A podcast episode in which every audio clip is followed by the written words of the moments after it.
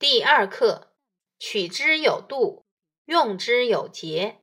经典原文：地利之生物有大数，人力之生物有大限。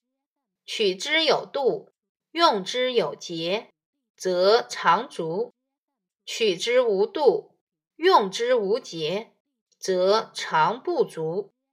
生物之丰欠由天。用物之多少由人，天地间为人为物，皆有分限。分限之外，不可过求，亦不得过用。暴殄天物，得罪于天。鲁斋遗书语录。词语注释：一、地利。土壤供应植物生长的能力，大数限度。二、丰欠，好收成和坏收成。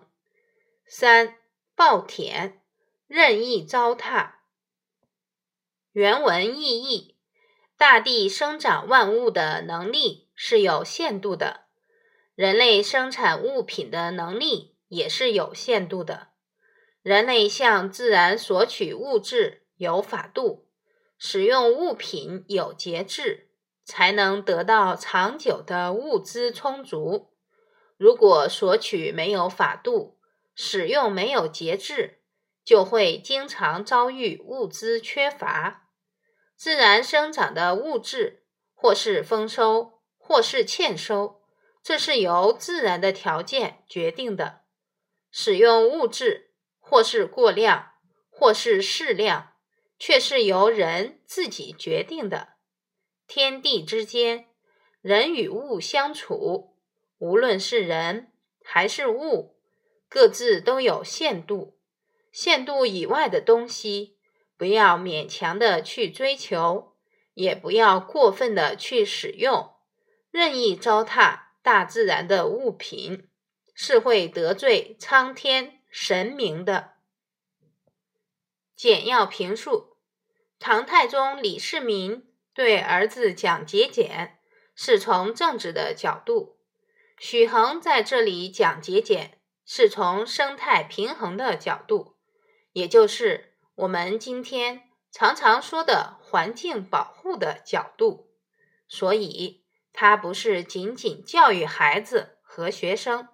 而是在提醒所有生活在这个地球上的人们：如果有一天资源枯竭，人类无以生存，那就是上苍对人类过度开发、无节制用物的惩罚。环保意识，中国古人早已有之，却一直没有引起足够的重视。无疑，历代政府。必须要承担责任，但是如果社会中的每一个普通人都有自觉的环保意识，大家一起行动起来，从节省身边之物做起，从而推广到社会中的物用，以及爱护自然中的一草一木，是不是就能不断的推动政府提高环保意识？而采取相应措施来保护我们生活在其中的自然环境呢？答案是肯定的。在今天，环保仍然是非常艰巨的任务。那么，就让我们从节省一张纸开始，从节约一分钱做起，感谢大自然对人类的馈赠，保护生态，保护环境。如果做了，我们会因此而生活的更加美好。许衡，字仲平，号鲁斋，人称鲁斋先生，是元代杰出的政治家、哲学家。相关故事：李沆的房子。北宋的真宗时期，李沆做了宰相，他为人正直，为官清廉。办事勤勤恳恳，生活特别简朴，人们称他为圣相。这一年，李沆请来工匠，要在都城汴京建造房舍。